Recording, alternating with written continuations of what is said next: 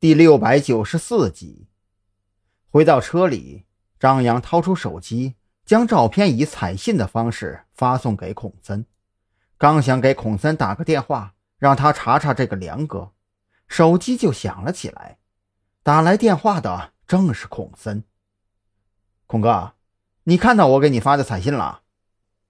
张扬当即接通了电话，可没等他继续往下说，就被孔森急促的打断了。别管什么彩信了，医院这边出事了，你赶紧回来。医院出事了，张扬有些懵，医院能出什么事儿呢？尸体丢了，我已经封锁了医院的所有进出口，情况紧急，你回来再说。孔森的声音非常焦急，隔着手机，张扬都能听到浓重的沙哑嗓音。好，我马上到。张扬也知道事情的轻重缓急，没再多问什么，拉亮了车顶的警灯，一路风驰电掣的回到第一人民医院。再次见到孔森的时候，张扬甚至怀疑自己的眼睛出了问题。这才一个多小时不见，孔森脸上皱纹更深了，双眼微微凸起，眼珠里尽是血丝。孔哥，什么情况？这是？张扬快步走到孔森跟前，脸上写满了疑惑。“哎，怪我，这事儿都怪我。”孔森很内疚地自责了两句，这才开口讲述刚才发生的事情。我派去把守在太平间门口的刑警去了趟厕所，这一回来呀，就发现太平间的房门大开着。等他进去查看，这才发现我们拉回来的尸体丢了。我问的不是这个，我是说查出什么了没有？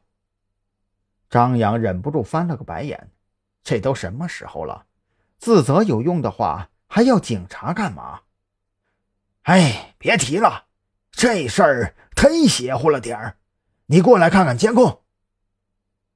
孔森的脸上笼罩着一层阴霾，他带着张扬走到一辆车前，从副驾驶位拿出一台平板电脑。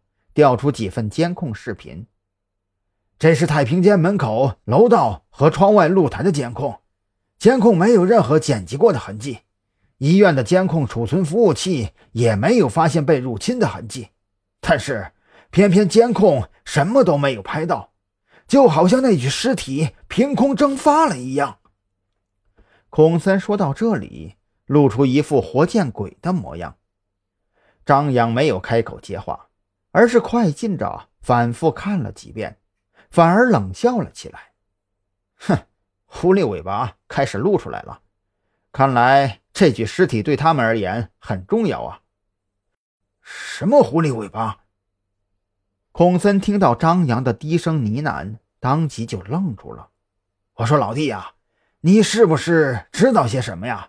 别藏着掖着的了，赶紧说出来呀。”也没什么。只是想起来之前办的一个案子，手法还是老一套。张扬脸上的冷笑更浓了几分，他当即掏出手机给许志伟打了个电话，让他联系一下赵军给他请的外援，抓紧时间寻找第一人民医院被入侵过的痕迹线索。听着张扬站在一边打电话，孔森脸上的表情非常复杂，一方面。他庆幸于张扬掌握着自己所不知道的线索，另外一方面却又觉得刑警队这边对医院服务器和监控视频的鉴定有误，颇有些自己打脸的意味。等张扬挂断电话之后，孔森犹豫再三，开口问道：“你给我交个实底儿，这事儿是不是有眉目了？能尽快找到尸体吗？”眉目是有的。但是找到尸体恐怕没有那么容易。张扬如实回答：“上次那个黑客虽然水平不错，可惜乖张的性格是个硬伤。而眼下这位前来为徒弟复仇的老黑客，显然是个谋定而后动的老狐狸。恐怕就算是加上赵军请来的外援，想要抓住他也不太容易。能不能说的直白点儿？”我怎么觉得越听越糊涂了？孔森更着急了，心里就像是被猫爪挠了一样，越是整不明白，就越是想知道到底是咋回事